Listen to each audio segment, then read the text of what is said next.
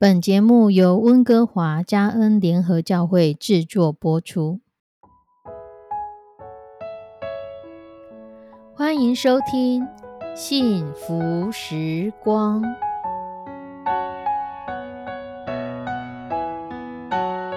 亲爱的弟兄姐妹平安，我是 Judy，很开心今天您收听这个节目。愿我们生命中的每一天都浸泡在上帝的恩典大能中，明白神要在我们生命当中的旨意，从神支取我们身心灵所需的一切养分。人生的道路上有神一路的相伴，这是一件何等幸福的事情呢？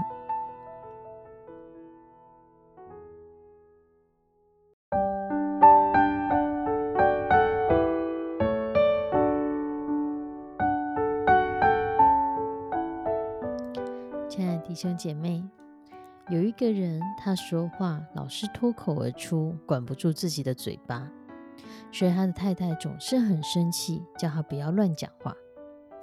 有一天，当他看到邻居家的张先生出来散步，他就赶紧上前去打招呼，对老先生说：“老先生，你要去散步啊？这是一个非常好的运动，可是你千万要小心哦，要是不小心跌倒了，轻则摔断了腿。”摔坏了腰，重的话可能会要人命的。这位老先生一大早就听了这种煞风景的话，心里实在很不是滋味，但又不方便对他发脾气，只好自己生着闷气。从此以后，老先生一看到他就赶紧躲避。过了某一天，他的岳父要过生日，这个人也按着风俗买了一些寿面新衣，要给老丈人添添喜气。老婆则是很担心他又乱讲话坏了事，所以出发前就一再叮咛他要注意好你的嘴巴。到了岳父家，这对夫妻给老先生磕了头，女婿恭恭敬敬地说：“爸爸，女婿来给你祝寿了，我祝你寿比南山，福如东海。”他的丈人呵呵笑说：“不错哦，你会讲话了，有进步。”老婆也笑呵呵的。总算这个先生没有讲错话。接着，她丈夫又拿出面来，恭恭敬敬的跟爸爸说：“爸爸，这是我们给你买的寿面，祝你老人家的年岁就像寿面一样又长。”这段子，岳父笑得更是合不拢嘴，这个口没遮拦的女婿也跟着傻笑起来，让老人家好生疑惑：“嗯，那你是在笑什么呢？”那人颇腹大笑说。没有啦，爸。我想说，面叫做寿面，那我们买的新衣不就应该叫寿衣吗？寿衣不就是人死的时候要穿的衣服吗？想到这里，我就忍不住笑了。他太太瞪大的眼睛看着他，想不到这个人这么经不起夸，马上就破功。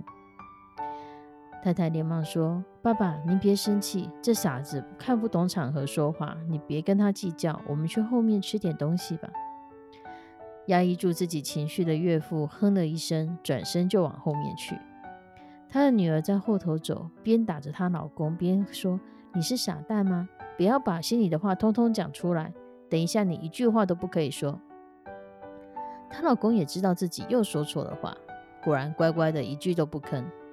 等到寿宴都快要散了，他才愣愣的跟丈人告别：“爸爸，刚刚我说错话，真是对不起。”后面我什么都没说喽。如果你之后有什么三长两短，那真的跟我无关，你可别怪我啦。听到这里，这个岳父差点没气得吐血昏过去。当初怎么会答应把女儿嫁给你这个大笨蛋呢？亲爱的弟兄姐妹，说起说话这件事情，在雅各书第三章里面有提到。甚至在第三章里面有两个词，其实是连在一起的，就是舌头与智慧。第四节到第五节说：“看呐，船只虽然那么大，又被狂风吹逼，无论掌舵者的意思要往哪里去，都能被小小的舵给调动。舌头也是这样，虽是个小肢体，却能说夸大的话。看那多么小的火，能点着多么大的树林。”这里说到了舌头。十七节又说：“唯独从上头来的智慧，先是纯洁的，后是和平的、和蔼的、柔顺的，满有怜悯和善果，没有偏见，没有假冒。这里说到了智慧，舌头为什么会和智慧有关系？其实，在雅各书第三章，他要讲的就是，当我们限制了自己的舌头，就是得着了智慧的路。一个人的愚昧，常常跟他说话过多有关系，而智慧就跟勒住舌头有关系。在婚姻当中，常常最大困难的就是在舌头。如果夫妻都肯勒住舌头，很多的难处都会得到解决。但也因着有人的舌头很难控制，就常常会发现很难、很严重的错误，甚至会带来离婚的后果。而避免这样的最好的办法，就是限制自己的舌头。舌头该怎么运用得当？我们需要向神求智慧。雅各书第三章所说的智慧。是第一章十九节，雅各就有说到：你们个人要快快的听，慢慢的说，慢慢的动怒，因为说话常常会激起别人的愤怒。而当我们限制住了我们的舌头，就会约束了我们的怒气，也会约束对方的怒气。如果你对一个人有所不满，你很直接的指出他的错，或许就点燃了一根火柴，足以引发一场大火。但如果你肯约束，在自己的处理过后，在自己想清楚了，让自己想好解决的方法，或是已经想好如何去沟通之后，或许这件事情就不会激起对方的怒气。所以雅各书，它其实是凭着智慧告诉我们，我们需要快快的听，慢慢的说，慢慢的动怒。已婚的兄弟和妻子相处的时候，也需要这样。